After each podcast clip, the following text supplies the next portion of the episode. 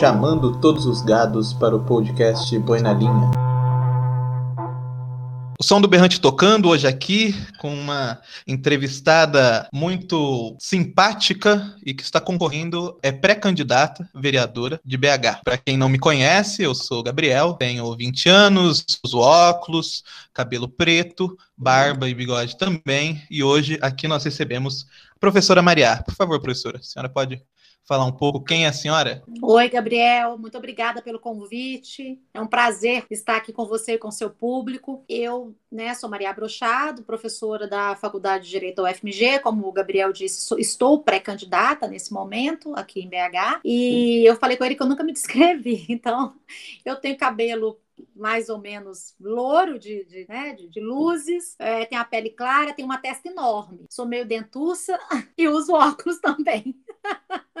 Mas é assim mesmo. No último, o último que eu entrevistei foi um, candidato, um pré-candidato aqui de São Paulo também, é o professor Bolognini aqui da São Judas, e ele é deficiente visual. E ele se descreveu, eu falei, ah, então agora também vou começar a fazer isso para incluir mais o pessoal. Professora, deixa eu, antes da gente começar, a gente aqui no programa faz sempre um ping-pong com o entrevistado para tirar que o entrevistado ou é um intelectual ou é o cargo, para humanizar as pessoas, como as meninas do Grita Projeto aí de BH me falaram. Então, é, por favor, um filme que marcou. Ah, um filme? Ah, Feline, Noites de Cabiria. Me marcou demais. De uma, de uma tristeza e de uma beleza que, assim, inesquecíveis para mim pensando de improviso. E um livro, não precisa ser da área do direito, pode ser um livro de ficção. Ah, O Morro dos Ventos Uivantes. Amo. E autor ou autora? Autor e autora. Ah, Clarice Lispector. Sou apaixonada pela obra dela. Temos que prestigiar a nossa, a nossa, a nossa cultura literária. Sim, é muito bom quando a gente precisa, a gente, em vez de ficar só olhando para fora, também olhar para o nosso, para os nossos autores e autoras aqui do Brasil, que por esse Brasil tão grande tem muitas obras brutas e também muitos diamantes. Perguntando agora se tivesse como falar com alguém, uma pessoa histórica que já não está mais entre nós, com quem falaria? Um minuto, um, uma conversa. Napoleão Bonaparte. E para finalizar, junto com a, com a, Essa é a música que vai tocar no fim do programa. É uma música. Ah, essa é minha música de, de assim. Parece que ela foi escrita para mim. Não vou me adaptar. E o se adaptar hoje se torna cada vez mais difícil na sociedade. A sociedade cada vez cria mais barreiras para a gente se adaptar, mesmo sendo com o jargão de que o ser humano se adapta em qualquer lugar. Sim. E agora, para começar a nossa entrevista, uma pergunta que foi quando eu lancei que a senhora estaria aqui, que foi uma pergunta, foi a mais recorrente. Por que trocar a sala de aula pela Câmara dos Vereadores? Bom, Gabriel, e as outras pessoas que né, pensaram nessa pergunta, que realmente é uma pergunta, né, assim, é, é, é, é como ter que dar satisfação, né, uma mudança tão radical. Bom, é, eu não acredito mais no Brasil, né? Acho que nunca acreditei, mas agora está muito escancarado na política é, de pedigree, né? Dos políticos que são políticos porque têm pais políticos, avós políticos, né? Família de político, e às vezes a pessoa não tem a menor vocação, o menor traquejo para poder fazer política e se coloca ali como algo, né? Assim, como a, da, da, da, faz parte do processo da construção da sua própria família, da sua vida ele não tem nem condição de parar para pensar se ele é vocacionado ou não.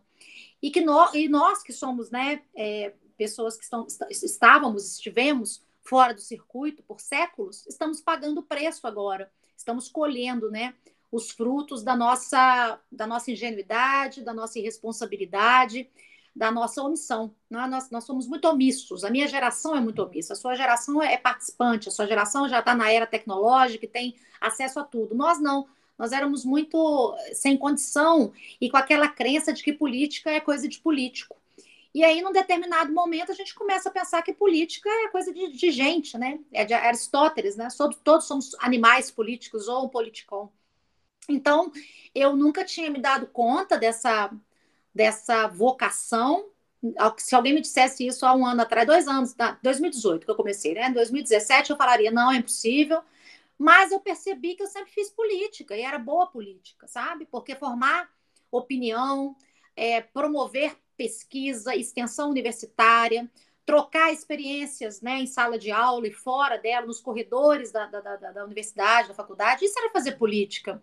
Formar as pessoas é fazer política, né, na melhor concepção de política, de politeia, de polis, de estar na polis e só ser possível estar ali porque tem outros, outros polites também conosco. Então, é, eu, eu, eu nunca tinha tomado consciência disso e sempre trabalhei com gestão, já tinha experiência no passado, eu trabalhei no, no, no, município de Belo Horizonte no início da minha carreira, por oito anos, tinha trabalhado em projetos sensacionais que eu deixei aqui e que tem parecer, esses projetos pareceres meus, como o nosso parque tecnológico, nosso restaurante popular. Naquela época eu atuava muito como jurista mesmo, né, como técnica é, por uma, uma, uma oportunidade que me foi dada, inclusive na época, por quem era professor da universidade como eu, que é o Fernando Pimentel, e que depois veio assumir o governo de Minas e me convidou de novo é, por uma interposta pessoa, que é o Marco Antônio Rezende Teixeira, que com quem eu trabalhei na época da Procuradoria e que me abriu muitas portas para minha vida prática, bem no início, quando eu estava começando a minha carreira, era uma menina.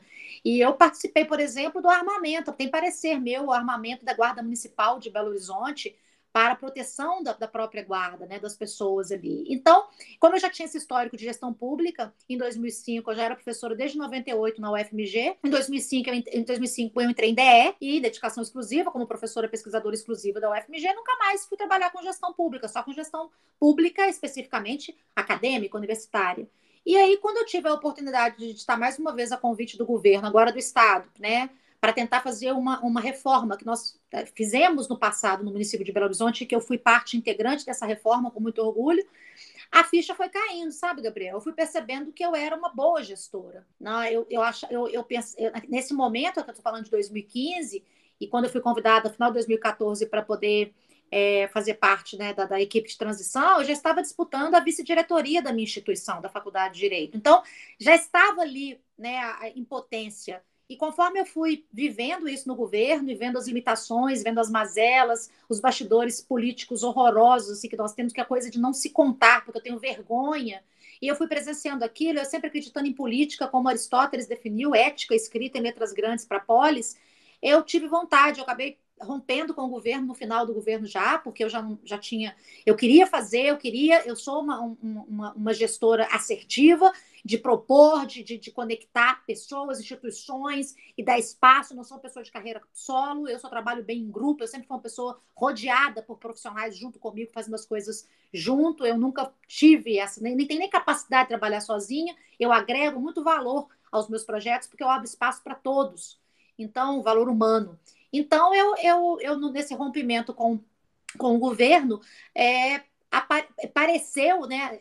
Primeiro, apareceu uma matéria no jornal aqui de BH, no estado, na verdade, do estado, e dizendo que eu era uma candidata, porque tinha calhado de estar num período de pré-desincompatibilização. E isso foi interpretado como se eu fosse candidata. E como eu tinha agendas muito importantes no governo, uma das agendas mais importantes, que era o caso dos professores que foram desligados, os chamados professores Lei 100, eles me procuraram e começaram a se manifestar nas minhas redes sociais, vieram na minha porta um grupo de, de, de, de, de pessoas que eram realmente militantes da causa, e de repente eu falei, eu vou, eu vou porque eu estou preparada, porque o direito me ajuda, porque eu tenho experiência suficiente na gestão lá do município e do governo, nós totalizando é, 13 anos é, de experiência com a gestão pública, fora a gestão acadêmica, que eu também ocupei espaços de gestão na minha unidade, na UFMG, então eu achei que estava na hora de fazer para poder fazer da política, né, aquilo que nós não fizemos no passado, participarmos. Não há vácuo de poder, Gabriel. Então, aquele vácuo que foi deixado pelos cidadãos, os políticos profissionais que não tinham qualquer vocação política, estavam ali só para poder se dar bem com a política, tomaram,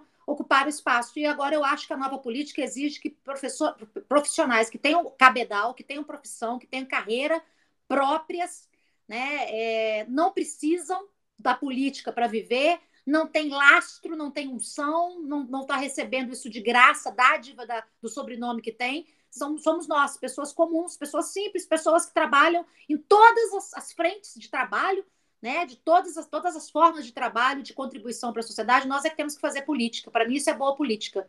Então, é isso. Então, agora, depois que vocês já viram aí todos os motivos da professora querer trocar os alunos, não trocar, mas representar também o grupo de alunos em um outro ambiente. Uma Sim, representação até, maior. Até porque na minha, na minha composição de equipe, quando eu fui secretária aqui da Casa Civil, eu trouxe os meus pesquisadores, os meus ex-alunos, pessoas que eu conhecia, é, que tinha capital intelectual de bom nível, advogados, pessoas de outras áreas de humanas, dei espaço para muitos colegas, professores também. Então, é, é, é, o grupo em que eu acredito e eu acredito no mérito dessas pessoas. Então, eu não sou meritocrata no sentido em que a direita tem, a ultradireita tem distorcido o conceito de meritocracia, porque eu sou pelo Estado social, pela social-democracia, mas eu acredito sim nas competências, no diferencial de perfis. Então, eu não troquei a sala de aula, não, pelo contrário ela está mais presente em mim do que nunca. Só que agora eu quero falar com um público maior do que a sala de 50, 100.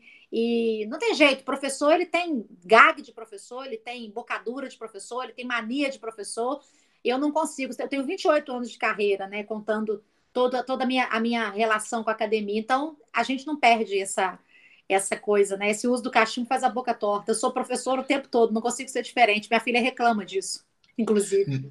Não, não desgruda, né? Você pode sair da universidade, mas você continua vestida como a universidade. A universidade se veste. Sim. Professora, é, falando nesse mesmo ritmo de vácuo de poder, de pessoas novas, gostaria de uma. O, quem eu estou chamando aqui está fazendo sempre essas análises, sempre do federal para o estadual e municipal. Vamos já direto, essas três análises diretas tanto do governo federal, Jair Messias Bolsonaro, governo estadual, que é o Zema, e o municipal, Calil. Suas opiniões sobre esses, esses, essa divisão federativa brasileira, essas, esse rumo que o Brasil tem tomado? Eu acho que o governo central, né, da, né, do, o governo que está aí instaurado, ele veio como né, um, um efeito rebote das insatisfações com um sonho que não se realizou, que é né, o que acreditamos ser uma social-democracia. Infelizmente, a esquerda decepcionou e decepcionou muito. Foi, foi, foi, foi, foi picada pela mosca azul. Chegou no poder e não soube lidar com o poder como nós queríamos que fosse. E acho que aí veio né, um, um efeito, né, veio a, a, a, né, a, a resultante disso foi um desgosto muito grande e aquela ingenuidade, que eu acho que faz parte também do despreparo político da população, de que o desconhecido vai fazer melhor. Não, o desconhecido vai fazer diferente, mas você não sabe se vai fazer melhor.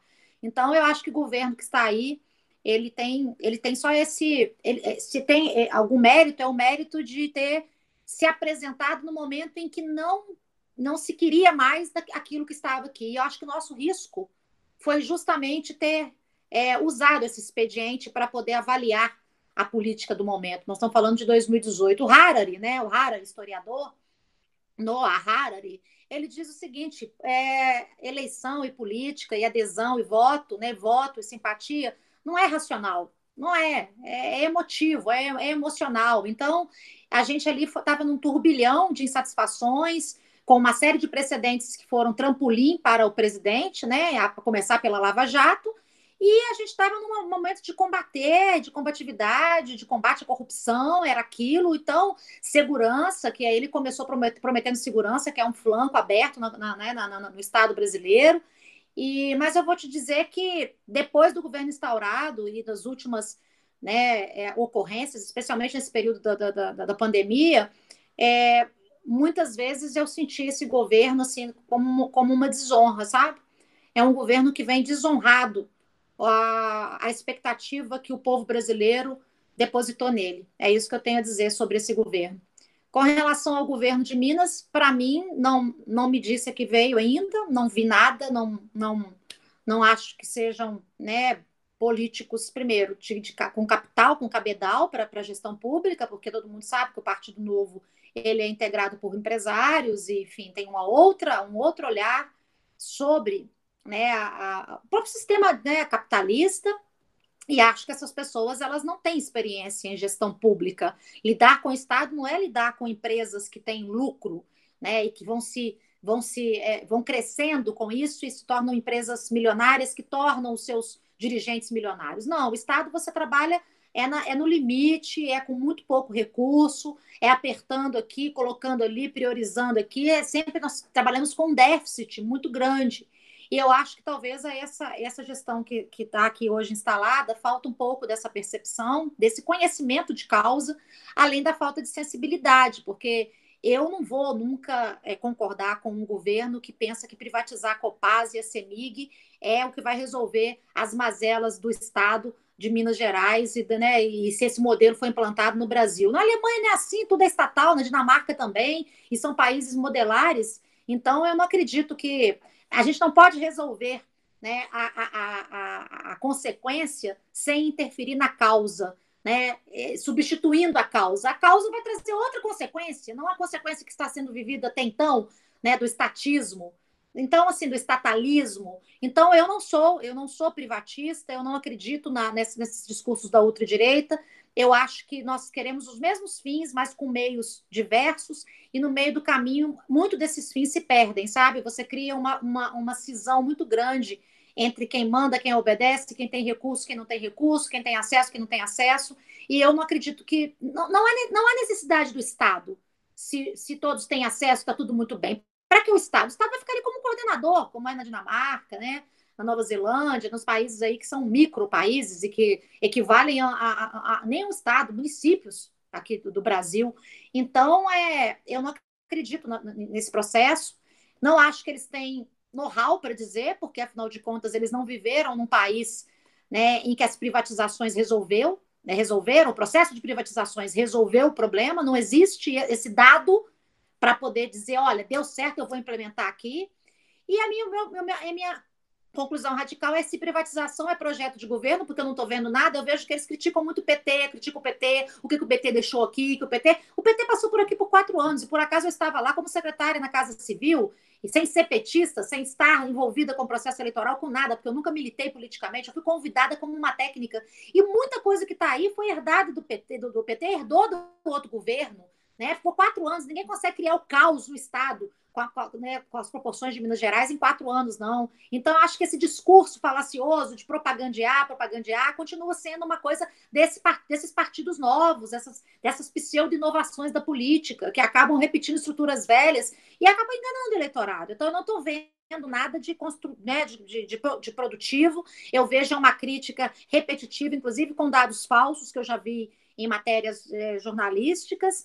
E o que eu acho triste do novo, que está aqui, é que eu tinha vários projetos no governo passado e eu fui pedir para eles uma oportunidade para poder seguir com os projetos, dialogando com o FMG, porque os projetos eu fiz sempre em parceria com o FMG. Eu sou acadêmica, eu tenho currículo para isso, para poder fazer essas proposições. E o partido sempre disse que era um partido meritocrata e que ia sempre absorver méritos, pessoas com perfil técnico, com perfil de qualidade. E, no entanto, eu fui rejeitada por ter sido por ter trabalhado com o PT. Então eu não sirvo, mesmo ter sido sendo uma acadêmica que foi convidada para trabalhar pelo PT, como poderia ter sido pelo PSDB, né, pelo PTB, pelo pelo pelo pelo PSOL, pelo MDB, não importa. Eu fui convidada como seria convidada como gestora, como né, intelectual, acadêmica.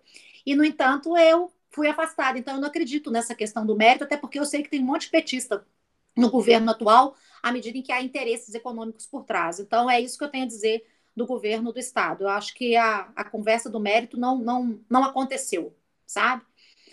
E, e com relação à gestão do Calil, quer dizer, é, nós temos aí já um, um, um, né, agora nós estamos na, na, na véspera do, do, do, processo eleitoral, nós temos aí um, adiamento que é em novembro, mas é, me parece que ele está bem cotado aqui, com quase 60%. Ele tem uma, uma, ele tem ele é muito carismático, né? Aquele carisma do, do, do futebol, né? Do, do Clube Atlético Mineiro, que os, que os, os, os Belo Horizontinos são fanáticos, assim, são aficionados, minha filha, meu marido. Então ele trouxe essa, essa forma, né, que é uma espécie de populismo, né? Ele é um populista, na, no sentido preciso da palavra populista. E ele conseguiu ganhar muito espaço com isso. E acho que ele pegou duas situações muito complexas, né? Uma que já era é, perene, já é crônica, que é o problema das chuvas aqui em Belo Horizonte né? Foi uma situação muito grave que aconteceu, mas que já vinha acontecendo e que a BH precisa de uma política pública aqui de estrutura da cidade, porque morrem, nós perdemos vidas. E o Calil teve que enfrentar isso e acho que talvez ele não tenha, né? É, trabalhado para prevenir quando havia recursos para isso. Isso eu acho uma falha do governo municipal. E a outra questão é a pandemia, né? Ele teve que enfrentar a pandemia. Então, eu não tenho, Gabriel, sinceramente, uma opinião formada definitiva nesse momento é, sobre o governo municipal. Eu já tive no passado e estou agora querendo ver como que vai ficar no circuito o debate político para poder o Calil dar suas razões. Mas até segunda ordem, ao contrário do governo estadual, ele realizou muita coisa visível, sabe? E ele sempre foi uma pessoa que teve a seguinte postura: ele ia para frente das câmeras, até porque é um bom populista, e fazia meia culpa, falava: oh, me perdoem que morreu as vidas, eu morreram tais pessoas, eu lamento por essas perdas, eu faço meia culpa, o viaduto que cai. Então, assim, ele tem esse desprendimento de chegar e fazer o que o PT não fez, por exemplo, quando o negócio estava pegando fogo é, e dizer assim, ó, tá bom, eu errei até aqui, mas eu errei, mas olha o que eu acertei, eu acertei nisso, nisso, nisso, nisso, porque nós temos essa falsa impressão de que fazer política é enganar, e não é. Às vezes você tem que chegar e mostrar que você foi vulnerável, tem que chegar e mostrar que você não conseguiu gerir, e como poderia ter sido, e como não, não, não seria possível com qualquer um que estivesse no meu lugar. Eu acho que o Calil tem essa virtude, sabe? Ele fala, ele fala assim, ó, eu errei, eu quero acertar, me ajuda? Me ajuda a acertar? Então, eu estou aqui para poder ver como é que vão ser, né? Como que vai ser o desdobramento aí da, da campanha dele. E até segunda ordem, eu sou simpática a ele. Apesar das falhas cometidas, especialmente no período de chuvas, eu fiz uma live muito dura com ele, mas ele é muito querido. E aí eu parto do pressuposto que se ele não estiver enganando muita população, a intuição nesse caso dá certo e ele é provável candidato em 2022 ao governo do estado. Então não tenho ainda uma opinião negativa nem, nem positiva. Tô, tô Estou pagando para ver. É, professora, a partir dessa análise e já trazendo para o campo da candidatura é, e também de Belo Horizonte, onde, é, qual é o verdadeiro papel do vereador? É, é um vereador que apenas ou é fiscalizador, porque em muitas cidades o vereador às vezes é apenas fiscalizador. Um grupo de vereadores apenas fiscaliza o prefeito, outro grupo é propositivo, um mix de proposição e fiscalização é um vereador ideal, se a gente for pensar? Pois é, essa questão que você toca para mim, ela é estratégica, assim, ela é o, o, o é a nervura do real, como diria a Marilena Chauí.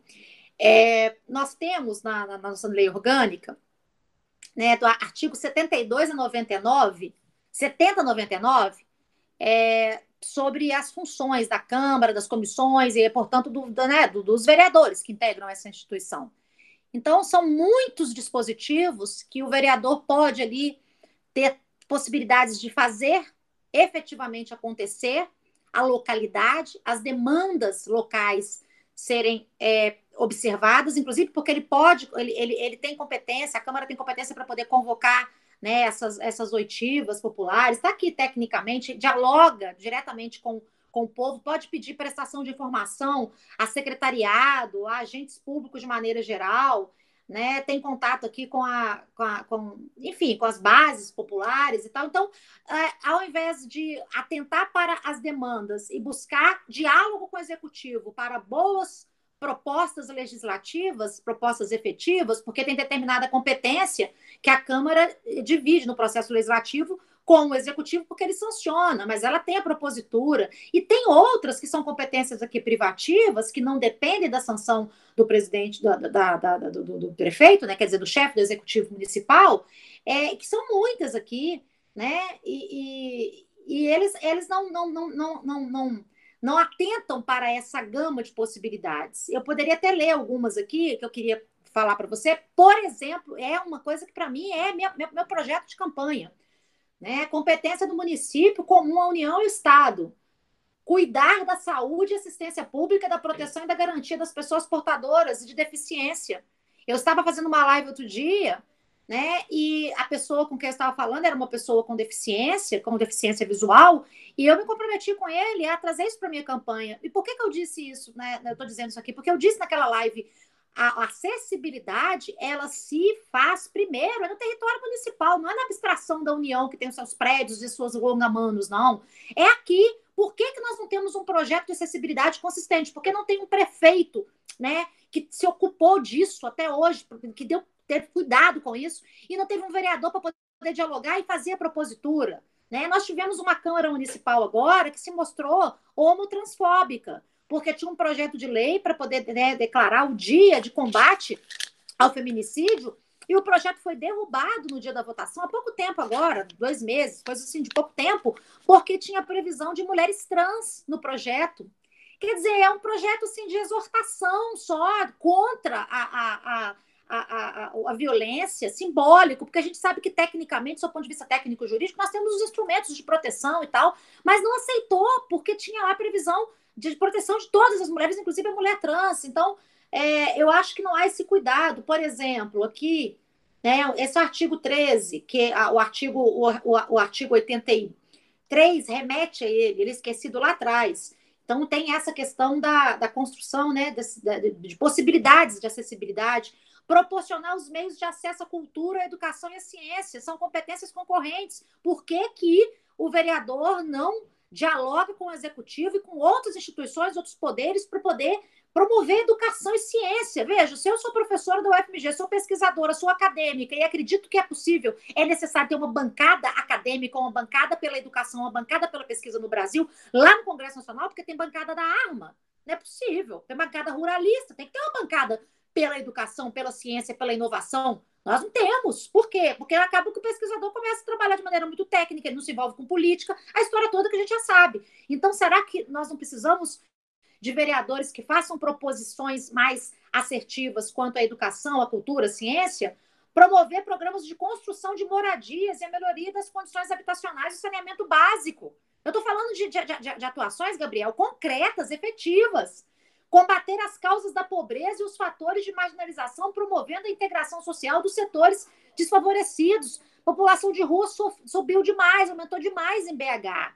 E aí, para poder fechar isso daqui, eu te dei aqui exemplos, que é competência da Câmara, que está prevista aqui, então, portanto, é atuação do vereador, matéria decorrente da competência comum de que trata o artigo 13. Eu li algumas aqui, tem um monte de competências por aqui distribuídas, inclusive o vereador atuando solitariamente, o vereador, vereador na comissão, que as comissões são muito importantes. O que eu vejo é que o vereador, primeiro, de, de maneira geral, ele é muito despreparado, ele é despreparado, né? Então ele chega lá sem projeto, porque ele, tava, ele era ele era o dono da, da, papelaria daquele bairro. O bairro elegeu, mas ele não tem a menor ideia de gestão pública, coitado. E até ele aprender, ele aprender a lidar com aquilo, e aí demanda um conhecimento jurídico, sim, que por mais que ele tenha uma boa assessoria, ele tem que se empoderar do básico, porque ele tem que decidir e o direito sempre é possibilidade de interpretação, ele, eles chegam ali ficam vendidos, e os quatro anos eles ficam reconhecendo o território, ao invés de fazer, porque já não chega preparado para fazer. Então, primeiro, eu acho que falta conhecimento de gestão pública, inclusive de, né, jurídica da gestão pública, e aí é claro que eu estou defendendo o meu lado também, porque por eu, por eu ser jurista, por eu ser né, da área jurídica, eu acho que isso contribui muito, e nós estamos precisando de mais juristas na política brasileira, porque não vão falar lá na frente que não sabiam, porque teve gente que praticou, né,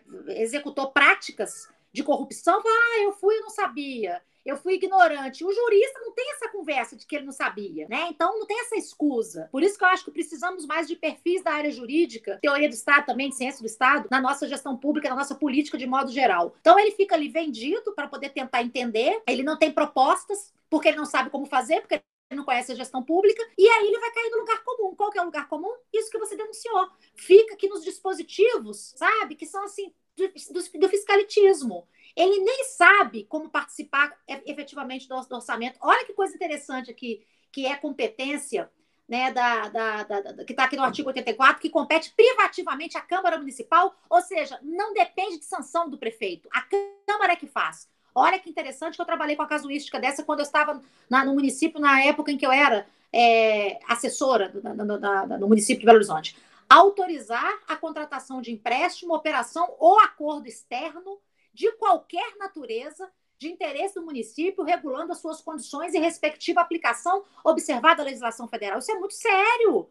Fazer pactos, fazer convênios. Eu, eu participei da elaboração de um convênio com a Alemanha para a construção de, de, casas aqui no município de Belo Horizonte, quando a gente teve o desabamento na época, já a questão das chuvas aqui, o problema que é crônico aqui, nós alocamos aquelas famílias no, no, na, no, no, hotel e fizemos uma parceria com pesquisadores e técnicos alemães que vieram aqui para poder trazer uma tecnologia nova para poder construir casas populares a baixo custo.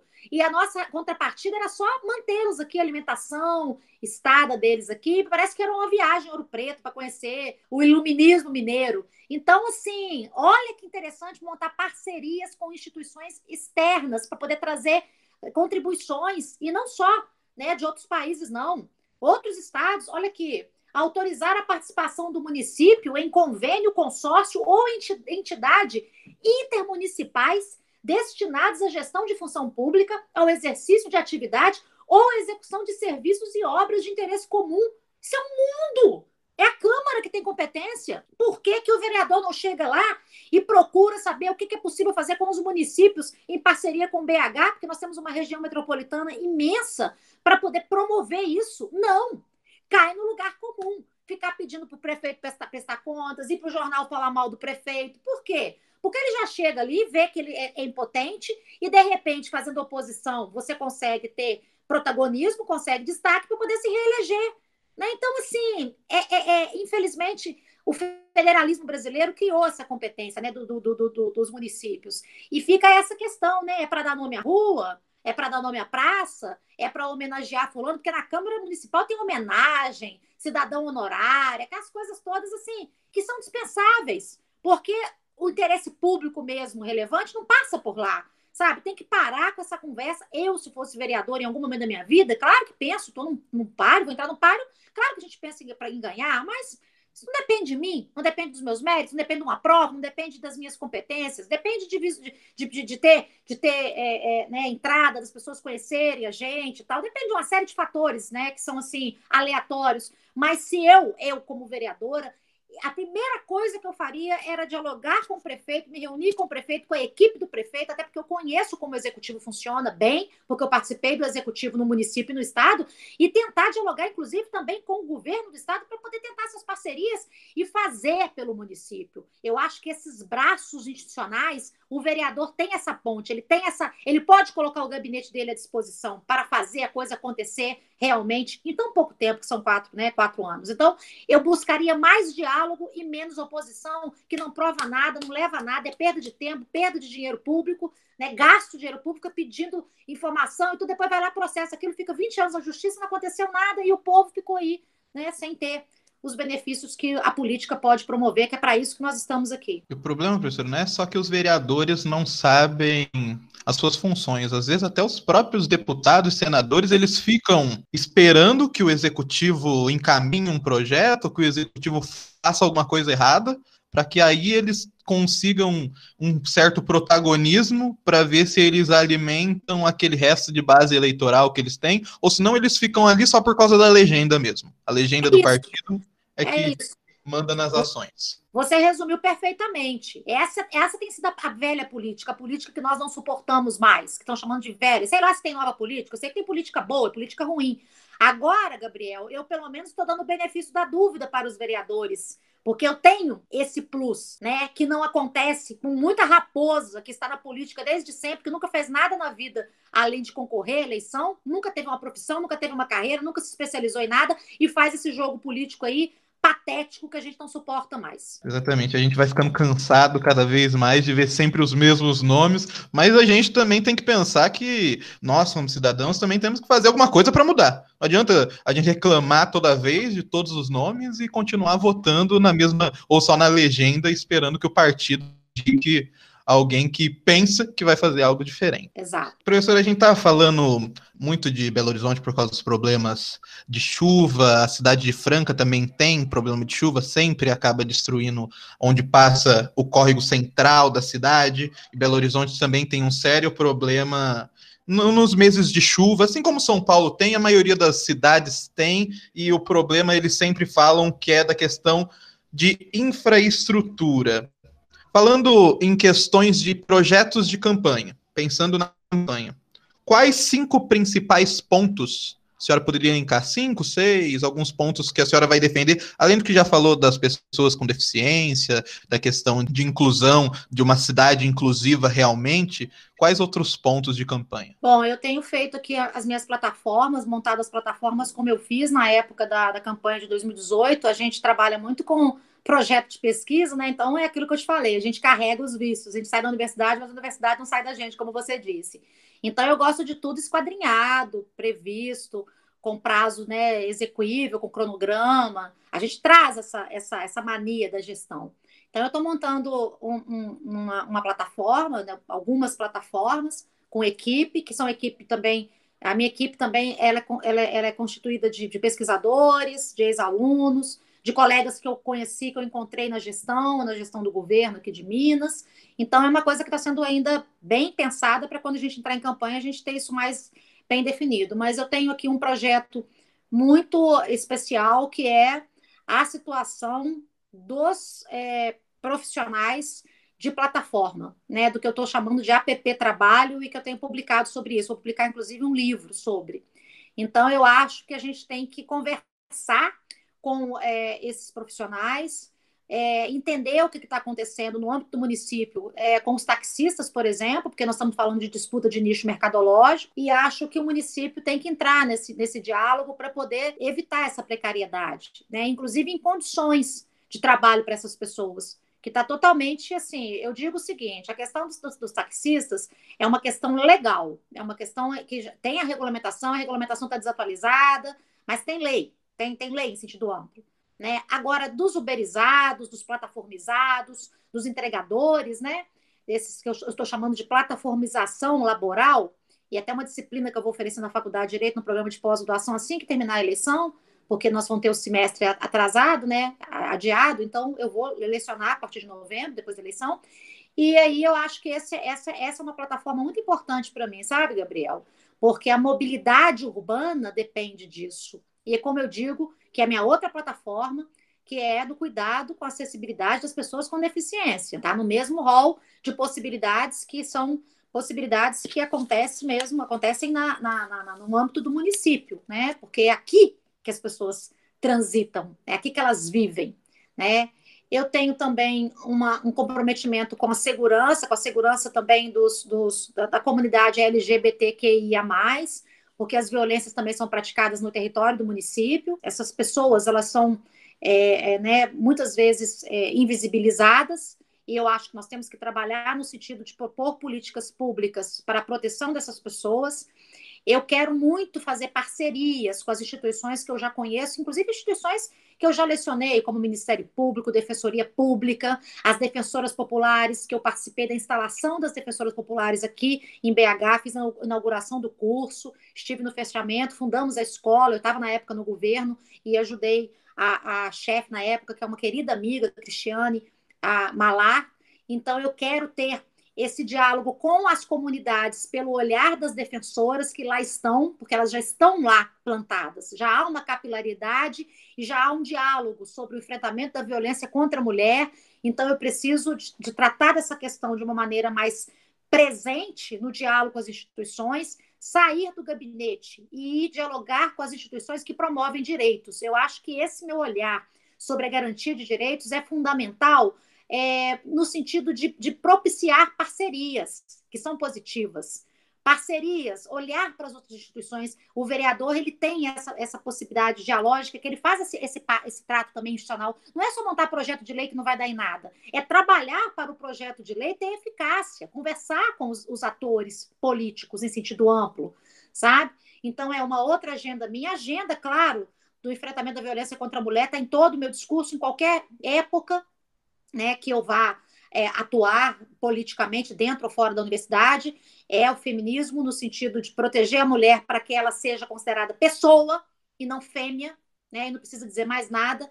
O meu trabalho com a educação, eu tenho um compromisso com a educação local, porque eu sou uma educadora, eu tenho projetos muito interessantes, eu participei dos projetos, de projetos, por exemplo, da Escola Integrada, que era a Escola Integral aqui em BH, o Parque Tecnológico foi instituído, então eu tenho esse comprometimento de, de revisar esses projetos, que eu já estava neles no passado, como, por exemplo, trazer tecnologia de ponta para o município de Belo Horizonte, startups, inovação, trabalho de ponta de inovação para o município. Nós temos a Google, estava instalada aqui, não sei agora como é que está. Eu conheço muito o Nives Viviane, que é a maior mente que nós temos na UFMG, que está lá no Vale do Silício sempre, que trouxe a Google para o Brasil, instalou aqui na Avenida dos Andradas. E o município não tinha essa, essa percepção. Nós temos aqui a plataforma UAI, nós temos outras instituições que tratam com tecnologia de ponta que podem oferecer educação à distância, pode oferecer é, é, preparo dos professores, formação. Eu sempre dei cursos à distância de formação em educação e direitos humanos, inclusive na plataforma Magistra,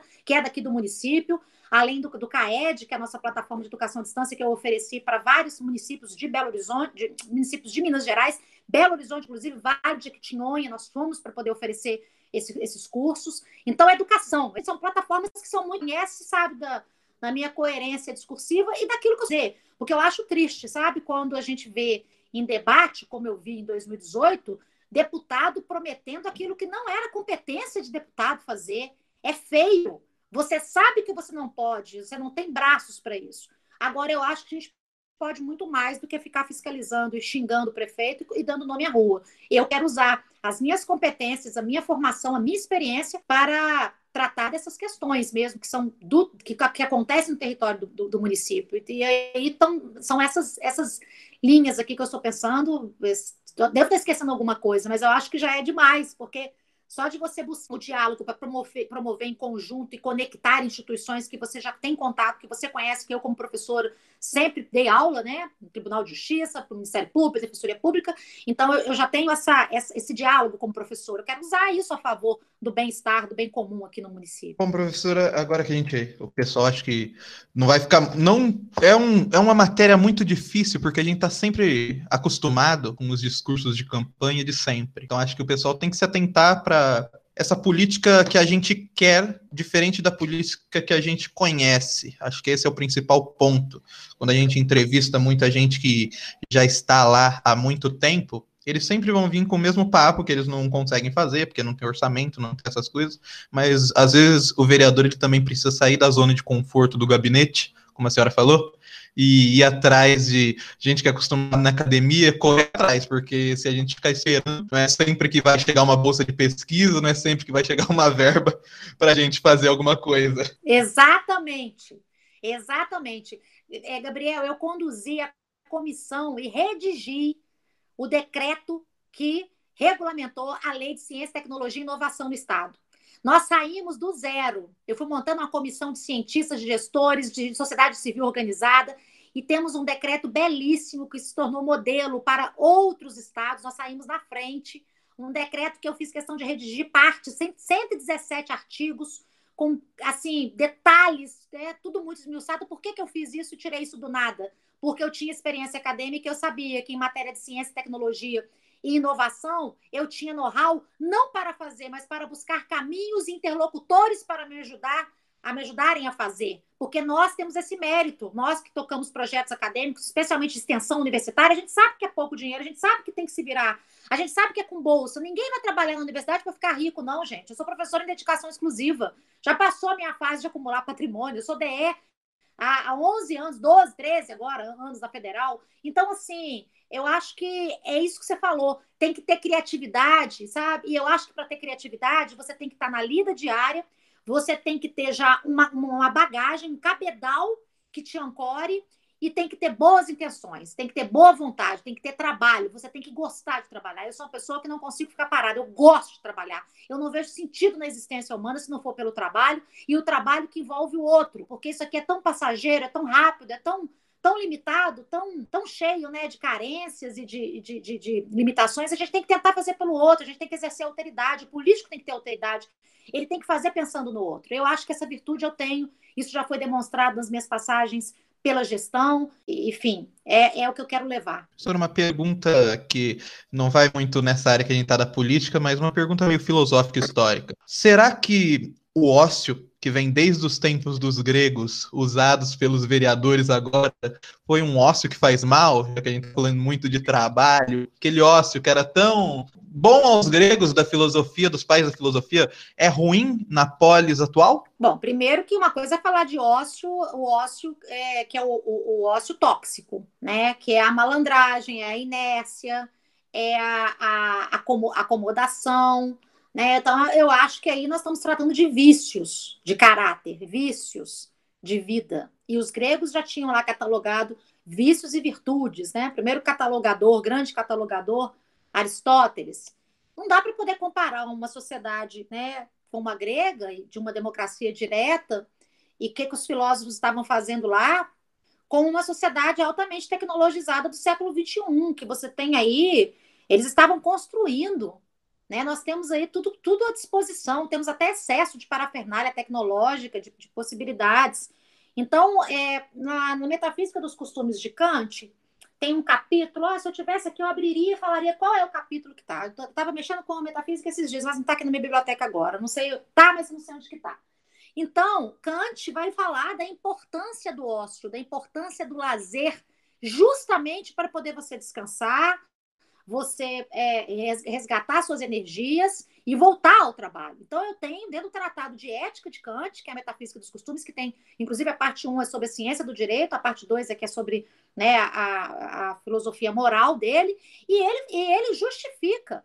Inclusive, ele justifica isso numa outra obra que ele trata muito especificamente, que é a pragmática, é, ele, é a antropologia de Kant em sentido pragmático. Ele vai lá e descreve a necessidade. Então, assim, o ócio criativo é uma coisa, o ócio de indolência é outra. É preciso sim, às vezes você tem uma ideia, você tem que ficar ruminando aquela ideia, você compartilha a ideia, você fala com alguém, você volta, você rascunha, você refaz. É assim que os projetos nascem. Na verdade, o ócio dos gregos não é ficar sem trabalhar, é trabalhar com intelecto. E o intelecto trabalha muito. Às vezes eu estou aqui na minha biblioteca, a minha filha me reivindica, hoje não, que ela já tá, já é pré-adolescente, mas quando ela era pequenininha, eu falava minha filha, os livros, os artigos não vão brotar da, da, cabeça da, da mamãe sem, sem trabalho. É trabalho árduo, trabalho cansativo, trabalho extenuante, porque às vezes o cansaço físico é bom porque você desmonta, você apaga. Agora o cansaço mental não. Você entra numa aceleração tal que você não consegue nem se livrar daquilo, é sua mente funcionando. A Constituição Federal, eu digo que a Constituição Federal igual, o trabalho braçal intelectual, não é para proteger o braçal. Eu brinco com isso. É para proteger o intelectual, porque às vezes o trabalho intelectual no Brasil, principalmente, não é valorizado. Né? As pessoas pensam assim, que nasce aquelas ideias, aqueles projetos, aquilo do nada. Não, é porque você está pensando, e pensar é trabalhar. A prova de pensar trabalhar é que eu sou uma pessoa que toma pouca água, isso é um problema. Então, eu posso caminhar aqui quilômetros que eu não tenho sede, mas se eu sentar aqui para poder escrever, são litros e litros de água. Até o corpo reage. É energia que está sendo gasta. Isso não é ócio, não. É o tal do ócio criativo. Né? De ócio não tem nada, é trabalho duro, é trabalho penoso, sabe? Então, é, a gente não pode confundir essas, essas formas de vida, não. É o trabalho, trabalho da musculatura cerebral. Exatamente. Eu do ócio da mesma do forma dos pés em cima da mesa, sem fazer nada, esperando que tudo caia do céu. Eu falo isso muito para os meus alunos, Gabriel. Você me inspirou a falar essa frase aqui agora. Da mesma forma que você malha o corpo, você tem que malhar a mente. Tem que, você tem que ler, você tem que produzir. Quem não lê, não escreve, não tem nem vocabulário, não tem nem recursos, não tem um raciocínio mais eh, lapidado, porque não usa aquilo ali. Não à toa a palavra academia agora, que significa, né? Se for falar academia, vai pensar que é o lugar para poder fazer atividade física. Lá em Platão, o nome academia passava pela ginástica, mas a ginástica para trazer disciplina, porque o conhecimento ele é disciplinado. Eu tenho que ter muita disciplina para poder exercer atividade intelectual, sim. Só que às vezes ela não aparece, né? O braçal aparece. Por vezes o braçal é considerado muito. É, um dos pontos né, que as pessoas falam é que o braçal, por exemplo, aquilo que se constrói, né? Engenharia, medicina, as áreas biológicas e as exatas de construção, elas são mais valiosas do que as áreas humanas e de ciências sociais que trabalham tão quanto para sair uma pesquisa jurídica correta mesmo no Brasil, a gente trabalha tão quanto para montar uma ponte. Mas eles não, não nos valorizam tanto quanto uma ponte de um lado para o outro. Sim. Agora, voltando num ponto que a senhora falou, professora, a senhora falou do, da mulher não como fêmea, mas a mulher como pessoa. Um, como o, é, essa ideia que já, já tinha sido ventilada durante o governo de uma mulher como presidente do Brasil, presidenta Dilma, e que depois foi um pouco abandonada, mas agora surge com o movimento das mulheres na política, falando de representatividade. Qual a importância dessa representatividade e como fazer com que essa representatividade seja aumentada? Bom, primeiro que eu não acredito em revolução por benevolência, por caridade, né? É, mudanças para melhor, porque para melhor que isso significa incluir mais pessoas, né? Elas, é, isso não é filantropia, né? É uma necessidade que vem da luta, que vem da, da, da insurgência, né? Vem da, da não admissão da violência nas suas várias, várias facetas, né? Entre, dentre as mais sutis e as mais graves, que é extermínio da vida da pessoa, como, por exemplo, no caso do feminicídio, já que nós estamos falando de mulheres aqui. Então, primeiro, eu acho que as próprias mulheres elas têm que assumir essa bandeira. Porque se elas continuarem com esse discurso falacioso, de que é uma bobagem, porque o homem que trabalha igual a mulher e faz igual a mulher e é competente, qual que é o problema de votar no homem? O problema é que até 1932 eu nem podia fazer isso, nem votar eu podia. E eles já estão aí desde sempre. É um universo patriarcal, é um universo, a cultura ocidental, falando da minha cultura, eu não vou falar, falando da cultura ocidental, é patriarcal, a mulher foi apagada da história, né? Cientistas, muitas cientistas que nós nunca ouvimos falar, eu só estudei filósofos. Durante todo o meu período de, de estudo de, da filosofia, homens, homens. Quem é um filósofo? Eu vou te citar duas aqui, Rosa Luxemburgo, Hannah Arendt. Hoje nós temos mais. Mas do, dos clássicos, por que, que nós temos hoje Nancy Fraser, né? Nós temos outras figuras aí que são emblemáticas, né? Porque há essa luta por espaço, né? Simone de Beauvoir, coitada, ela, ela, ela, ela, ela desfraudou isso daí, essa bandeira, sozinha, sofrendo horrores de retaliação da França. Muitos, muitas retaliações dos próprios intelectuais, que chamavam ela de uma aluna mediana, não uma filósofa, uma cientista. Então, essa depreciação com a mulher já basta. As mulheres têm que se entender como pessoas, como espíritos livres, como intelectos habilitados, né, é, como sujeitos capazes de fazer, e elas têm que reivindicar. Então, eu acho que o primeiro passo né, é o violentado tomar, ter consciência, tomar. É, é, é, é eu estou querendo usar uma expressão aqui que a gente usa muito no interior, mas é, tomar tenência. Tomar tenência para fazer porque tem consciência do que está acontecendo. Para você tomar tenência, você tem que saber. Então, a primeira coisa é procurar se informar, procurar olhar o seu entorno, procurar ter sensibilidade para essas exclusões. Ora, se eu tenho um parlamento hoje votando aborto, discutindo aborto, discutindo é, é, estatuto do, do, do, do, como é que é? do estatuto do, do nascituro, é um parlamento constituído por a massa né, de homens que está lá, cadê a representante que vai, as representantes que vão assumir essa pauta? Eu vou ter que continuar tratando de uma questão que diz respeito ao meu corpo, ao meu corpo, ao meu espírito, à minha experiência, porque é exclusivamente minha, porque a mulher é que gera, a mulher é que pare, porque ainda não inventamos uma outra forma, tecnologicamente, a natureza está aqui. Isso diz respeito a mim, a minha integridade, ao meu corpo, à mudança dos meus, dos meus órgãos, no meu funcionamento, na minha psique. Tanto é que existe o estado puerperal e até previsão né, de um crime especial para isso, específico, que é o infanticídio. Ora, tem que ser ouvida. E eu não vou ser ouvida se não tiver representantes lá. Elas me representam, elas vão levar já o tal do lugar de fala, que tem sido distorcido também, usado de maneira é, é, que eu acho que está tá pouco moderada, está excessiva, não é assim também, não. A ciência tem sim as suas peculiaridades, tem o seu lugar de fala. A ciência tem seu lugar de fala. Cientistas, pesquisadores têm, enquanto tais, lugar de, de fala, ainda que não tenham da experiência, mas do seu olhar sobre a experiência, guardando aí qual que é o limite, né, de viver a experiência e ter empatia, ter afeição e ter cuidado de, de, de, de entender. É, a gente sabe dessas diferenças, mas eu acho que é importante também entender essa questão do lugar de fala na representação política. Acho que Está faltando mulher para tratar de, de pautas que dizem respeito à mulher. Está faltando mulher porque nós somos metade da população, né? no mínimo. Então, eu preciso né, de me ver representada lá. Por que não? A questão não é porque sim. A minha questão é por que não. Porque até agora eu só tenho não. Eu não tenho sim. Então, eu tenho que construir o sim. Então, assim, prime... o primeiro passo é as mulheres aceitarem que essa ausência né, de representatividade é uma violência contra nós. As sufragistas buscaram voto, né? Hoje, nós, nós, estamos no segundo movimento sufragista, que eu chamo de sufragistas protagonistas. É até um projeto meu na UFMG de extensão. Sufragistas protagonistas. O que nós queremos agora é protagonizar a política, não é simplesmente votar e depositar nossa confiança é também ter confiança depositada em nós. Então, essa credibilidade, as próprias mulheres têm que surgir sobre isso. Elas têm que se, elas têm que se, se colocar nessa posição de não aceito mais. Não tem argumento, não tem argumento. Se eu tiver que escolher entre uma menina e um menino que tem competência, eu vou chamar menina, porque o menino já tem muito aí. É simples assim. Para minha sorte, eu tive uma filha. Então, eu não preciso nem de fazer esse exercício dentro de casa. É isso mesmo. E aí, para poder completar isso, sabe?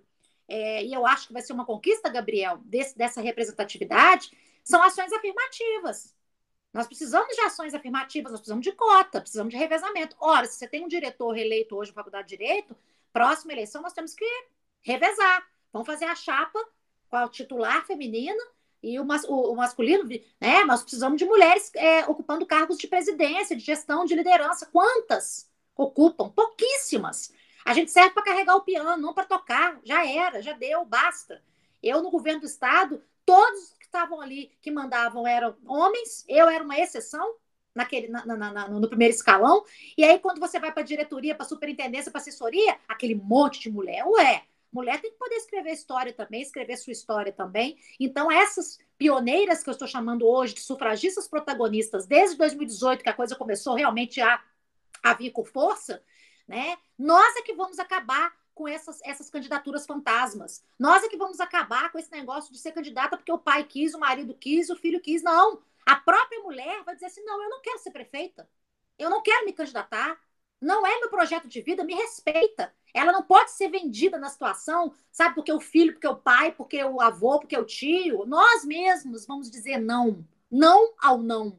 Eu quero ter representatividade verdadeira, eu quero ter atuação minha, o projeto de campanha é meu. Acabar com esses fantoches políticos que estão por aí desde sempre. Em 2018 ficou descancarado, tá? absurdo, né? improbidade praticada.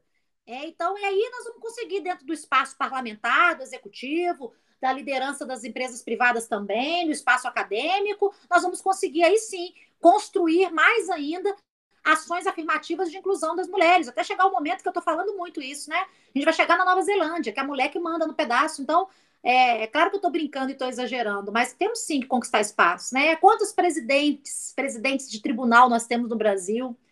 Hoje nós temos, acho que a primeira, é a primeira presidente da Associação Nacional da Magistratura, que eu tive, inclusive, na posse dela lá em Brasília. Me parece que é a primeira. Eu não vou arriscar falar, mas me parece que sim.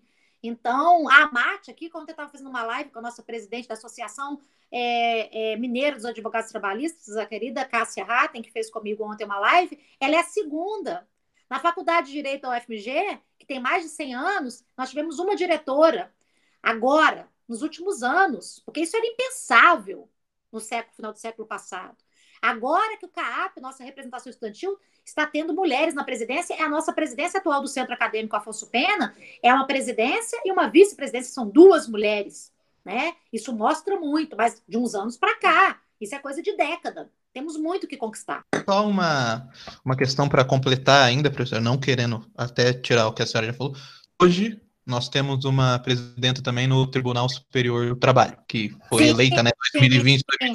E mesmo assim, depois de tanto tempo das mulheres já no mercado de trabalho e de juízes competentes para ocupar o cargo, nós temos só agora uma presidente no tribunal e que outras vezes que tivemos presenças em, por exemplo, a ministra Carmen Lúcia, por vezes a mídia sempre colocava como ah, ela não consegue colocar propor tal ação no Supremo por, for, por, por falta de de força dela própria só por ser mulher. Às vezes a mídia também age contra é, esse movimento que precisa ganhar força. Sim, isso aí é o mansplaining, mans, mansterrupting, que são aquelas formas de assédio moral contra as mulheres que estão né, que estão na, na, na, em destaque aí. E é, foi, foi muito bacana você ter lembrado da, da presidente lá do, do tribunal, porque eu também queria homenageá-la e lembrar também das duas cientistas que estão conduzindo as pesquisas sobre Covid no Brasil, e que, inclusive, uma delas é uma mulher jovem da Unicamp, é uma mulher negra, esqueci o nome dela aqui agora, vou tentar buscar aqui na internet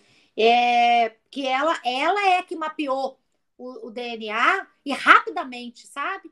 E foi assim, aplaudida no mundo todo. E aqui no Brasil, passou assim despercebido. Eu queria achar o nome dela aqui. Até o final do podcast eu vou falar para poder homenageá-la também. As duas líderes que são cientistas hoje na busca pela, pela, pela vacina aí, tá, né, contra o Covid-19. E também falando não só apenas de representatividade, mas também entrando na universidade, enquanto a professora procura o nome. A universidade, por vezes, sempre é talhada a questão de verbas para pesquisa e também na questão de educação. Por vezes também ocorrem contingenciamentos, como por vezes são muito comuns, mas acabam não acabam surtindo um efeito muito danoso para o desenvolvimento científico em geral e também para áreas humanas, principalmente vou citar agora a última portaria da PIBIC, que considerou elencou áreas especiais para concessão de bolsas, falando que as bolsas deveriam atender questões do Ministério da Defesa, do Ministério da Segurança Pública e deixando de fora muitas áreas sociais. Um ponto que eu acredito que seja certo para mim e para a senhora, professora, é que a universidade ela é não apenas um ambiente de concentração de pessoas, de pessoas que pensam diferentes e que tendem a pensar mas também de várias iniciativas que por vezes não são contabilizadas por muitas pessoas. Qual a importância, não apenas dos grupos de, de extensão, mas eu acompanhei uma live essa semana que a senhora fez, do protagonismo político, como animal político, dos grupos universitários e principalmente dessa representatividade universitária para democratizar o conhecimento que a gente produz dentro da universidade. É isso que eu estou chamando de construção de uma bancada acadêmica. Eu estou usando a palavra acadêmica, não é uma palavra simpática, é uma palavra antipática, mas na falta de uma palavra melhor, porque nós não temos uma, uma representatividade das nossas funções e o professor ele constrói todas as outras carreiras, todos os outros ofícios. Tem que passar pelo professor e ele é o mais desvalorizado entre todos. Eu não estou falando de professor de ensino superior, não. Ensino básico é aí que é indigno. Eu ainda estou no melhor dos mundos, com todas essas limitações que você está colocando aí, inclusive por ser professora da área de humanas. Então, eu acredito, sabe, Gabriel, que enquanto nós, que somos professores, pesquisadores, né, é, seja do ensino básico da universidade, seja da universidade, seja das instituições de pesquisa, dos núcleos, dos NITs, né, dos centros de pesquisa, dos centros de inovação, se essa turma que faz a ciência e a, a, a, o conhecimento prosperar, florescer, essa turma né, que promove a formação de todos os outros que vêm, porque sem o professor não é possível falar em formação, né? Desde os primeiros passos, você vê que a criança depende muito do professor desde o início, lá no, no, no, né, no maternal, lá na escola no né, primeiro ciclo do, do, do ensino básico, do, da, da educação infantil, na verdade. Então, nós precisamos nos unir e acabar com essa que eu estou chamando dessa, dessa coisa de esquizofrenia intelectual, que é detonar com os políticos, falar do despreparo dos políticos, falar que os políticos não têm capital para poder agregar né, que desconsideram a ciência, que não, não, não, não se importam, até por falta de sensibilidade, e aí na hora que um colega se candidata, como eu me candidatei, como, por exemplo, a professora Elza, da medicina, da UFMG, a Mara Teles, que é da Fafis, da filosofia, os colegas não querem. Por quê?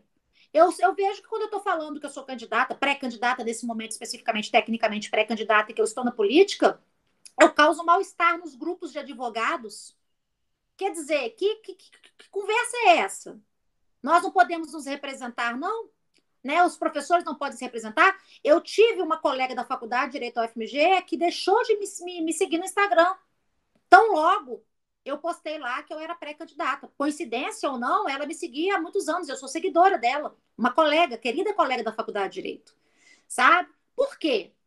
Eu, eu, eu, eu, perdi os meus méritos, eu me descredibilizei porque eu coloquei meu nome à disposição por essa classe, por esse grupo, por essas pessoas, eu acho que está havendo aí uma inversão total de valores e uma inversão perversa.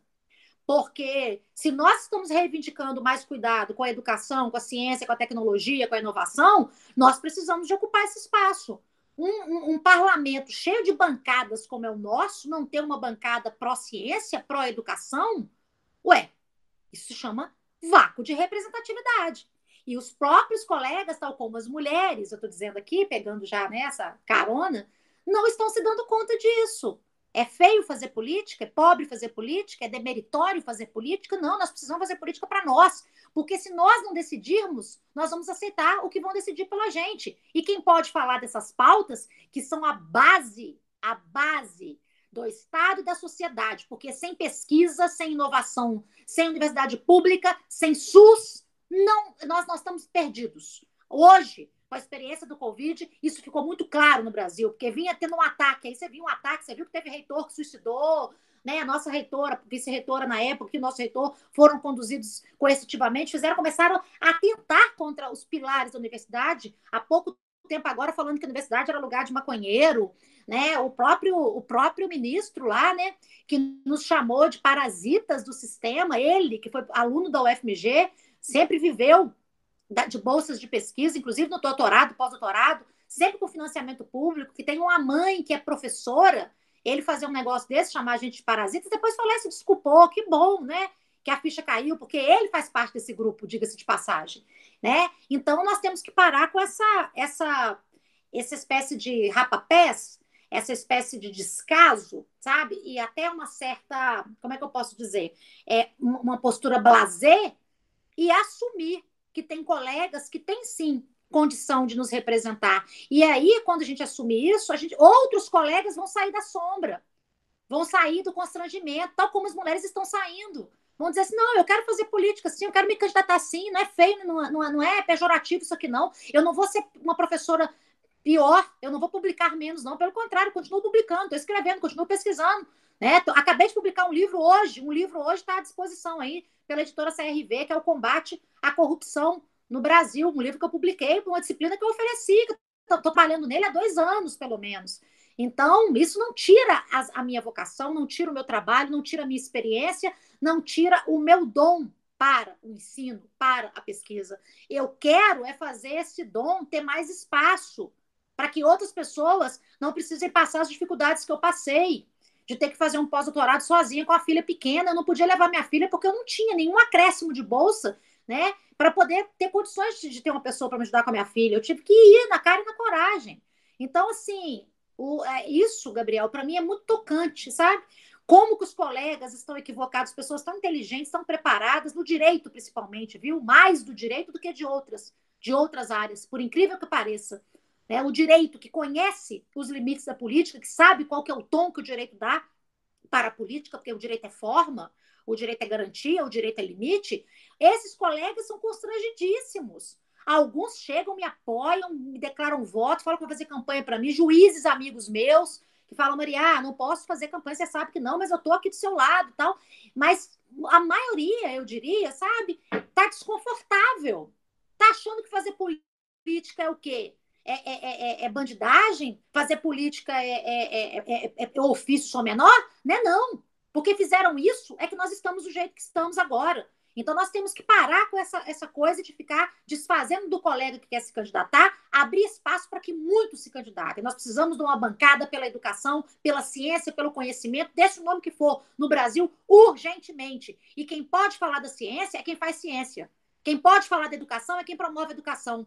Isso é um tal do lugar de fala. Aqui eu sou rigorosa com o lugar de fala. Não é a pesquisa sobre o que nós fazemos, é a própria condição. Então nós precisamos ter uma bancada lá pela educação também.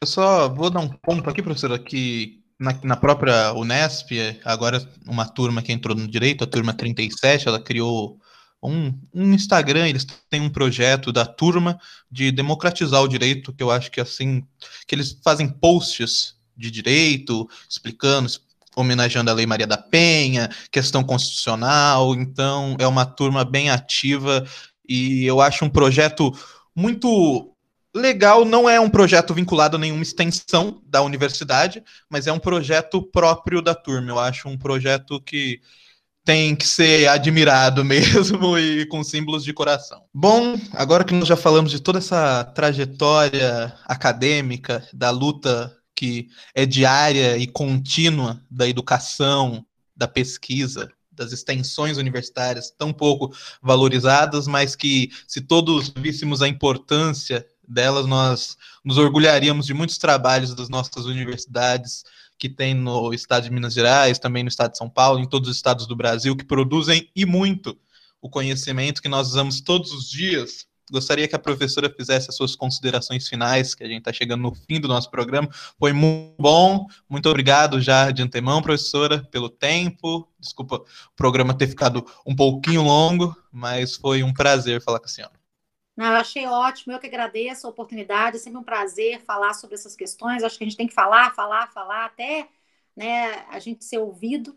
E eu só posso te agradecer, Gabriel. Acho o seu projeto belíssimo, não só esse projeto, mas outros projetos acadêmicos que eu tenho conhecimento de, né, do, do, do seu trabalho, da sua postura, da sua pessoa, até porque nós temos né, um amigo em comum queridíssimo que a gente estava falando dele, que é o querido professor Bucô. Deixa aqui também um abraço público para ele. E o que eu tenho a dizer sobre é, todas essas questões né, da política no Brasil hoje, da academia, é que nós temos que valorizar os nossos mestres, nós temos que, que valorizar os nossos pesquisadores, nós temos que valorizar. O Brasil é um, é um exportador de talentos. E a gente, às vezes, não percebe, não dá valor para a nossa, né? Que se constrói na nossa cultura. Nós temos é, muitos talentos aqui e a gente, às vezes, desperdiça. E até por isso eu quero deixar aqui uma homenagem às três mulheres, que eu estou aqui, vou ler o nome delas que eu falei para você. Né? As biomédicas Jaqueline Góes de Jesus, a Ingra Morales Flávia Sales e a farmacêutica Érica Manuli são as pesquisadoras da Faculdade de Medicina da USP, né, que decifraram a amostra do primeiro caso de infecção da Covid-19 na América Latina. Então, o resultado saiu em apenas 48 horas, né? Essas mulheres que fazem parte de um grupo de pesquisa, inclusive no Reino Unido, e elas é que estão liderando, junto com a médica Esther Sabino, de 16 anos, de 60 anos, elas estão liderando as pesquisas sobre Covid no Brasil. Então, aqui eu só tenho a dizer o seguinte: ave universidade pública, né? Ave autonomia universitária, e deixar aqui meu respeito eterno e, e a, a, assim, a minha reverência ao que a gente chama de liberdade de cátedra. Sem esses dois pilares, liberdade de cátedra, autonomia universitária, não é possível pesquisa, não é possível bem-estar, não é possível desenvolvimento, não é possível vida digna e felicidade das pessoas. Então, deixa essa homenagem no, né, na, na, nas pessoas dessas figuras, dessas cientistas que eu citei aqui, e que todas integram um projeto público de pesquisa. Então, é muito valorosa a universidade para nós, no campo da política também. Muito obrigada. Bom, você que chegou até agora, assistiu, ouviu, viu que é de BH ou que não é de BH e que está aqui só para escutar também sobre pesquisa, ciência e tecnologia produzida no Brasil, meu muito obrigado. Espero que esse programa seja engrandecedor porque você estava procurando, que foi muito engrandecedor, acredito que tanto para mim quanto para a professora Maria, para mostrarmos, conversarmos, dialogarmos de ideia e que esperemos um senso, um senso junto, assim, de que o Brasil melhore pós-pandemia, nessas eleições municipais, que dessa vez as pessoas votem não com, o, com a emoção total, mas também com um projeto em mente que elas queiram para um Brasil. Então, meu muito obrigado. Curtam, compartilhem, mandem para quem vocês quiserem. E esse foi mais um Boi na Linha. Agora vocês ficam com a música que a professora Maria escolheu no começo do programa.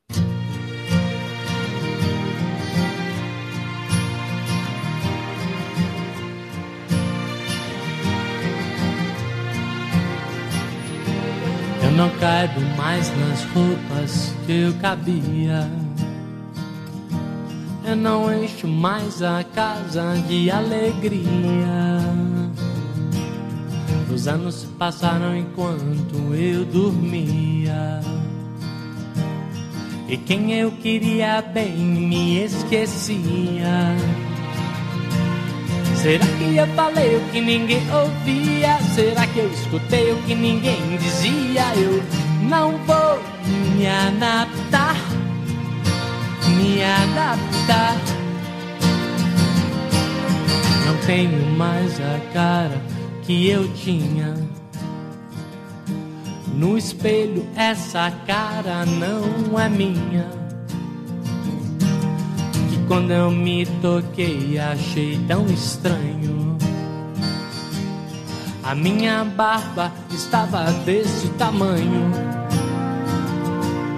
Será que eu falei o que ninguém ouvia? Será que eu escutei o que ninguém dizia? Eu não vou me adaptar, me adaptar.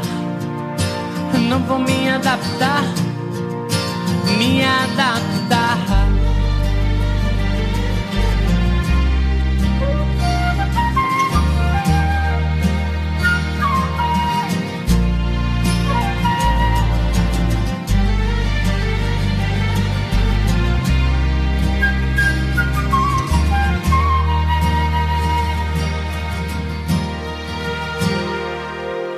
Não caibo mais nas roupas que eu cabia. Eu não encho mais a casa de alegria. Os anos se passaram enquanto eu dormia. E quem eu queria bem me esquecia. Será que eu falei o que ninguém ouvia? Será que eu escutei o que ninguém dizia? Eu não vou me adaptar, não vou me adaptar, não vou, não vou me adaptar, não vou. Eu não tenho mais a cara que eu tinha. No espelho, essa cara já não é minha. Mas é que quando eu me toquei, achei tão estranho.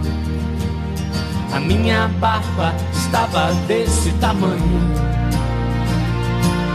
Será que eu falei o que ninguém ouvia? Será que eu escutei o que ninguém dizia? Eu não vou me adaptar, não vou me adaptar, não vou, não vou me adaptar, não, não vou me adaptar.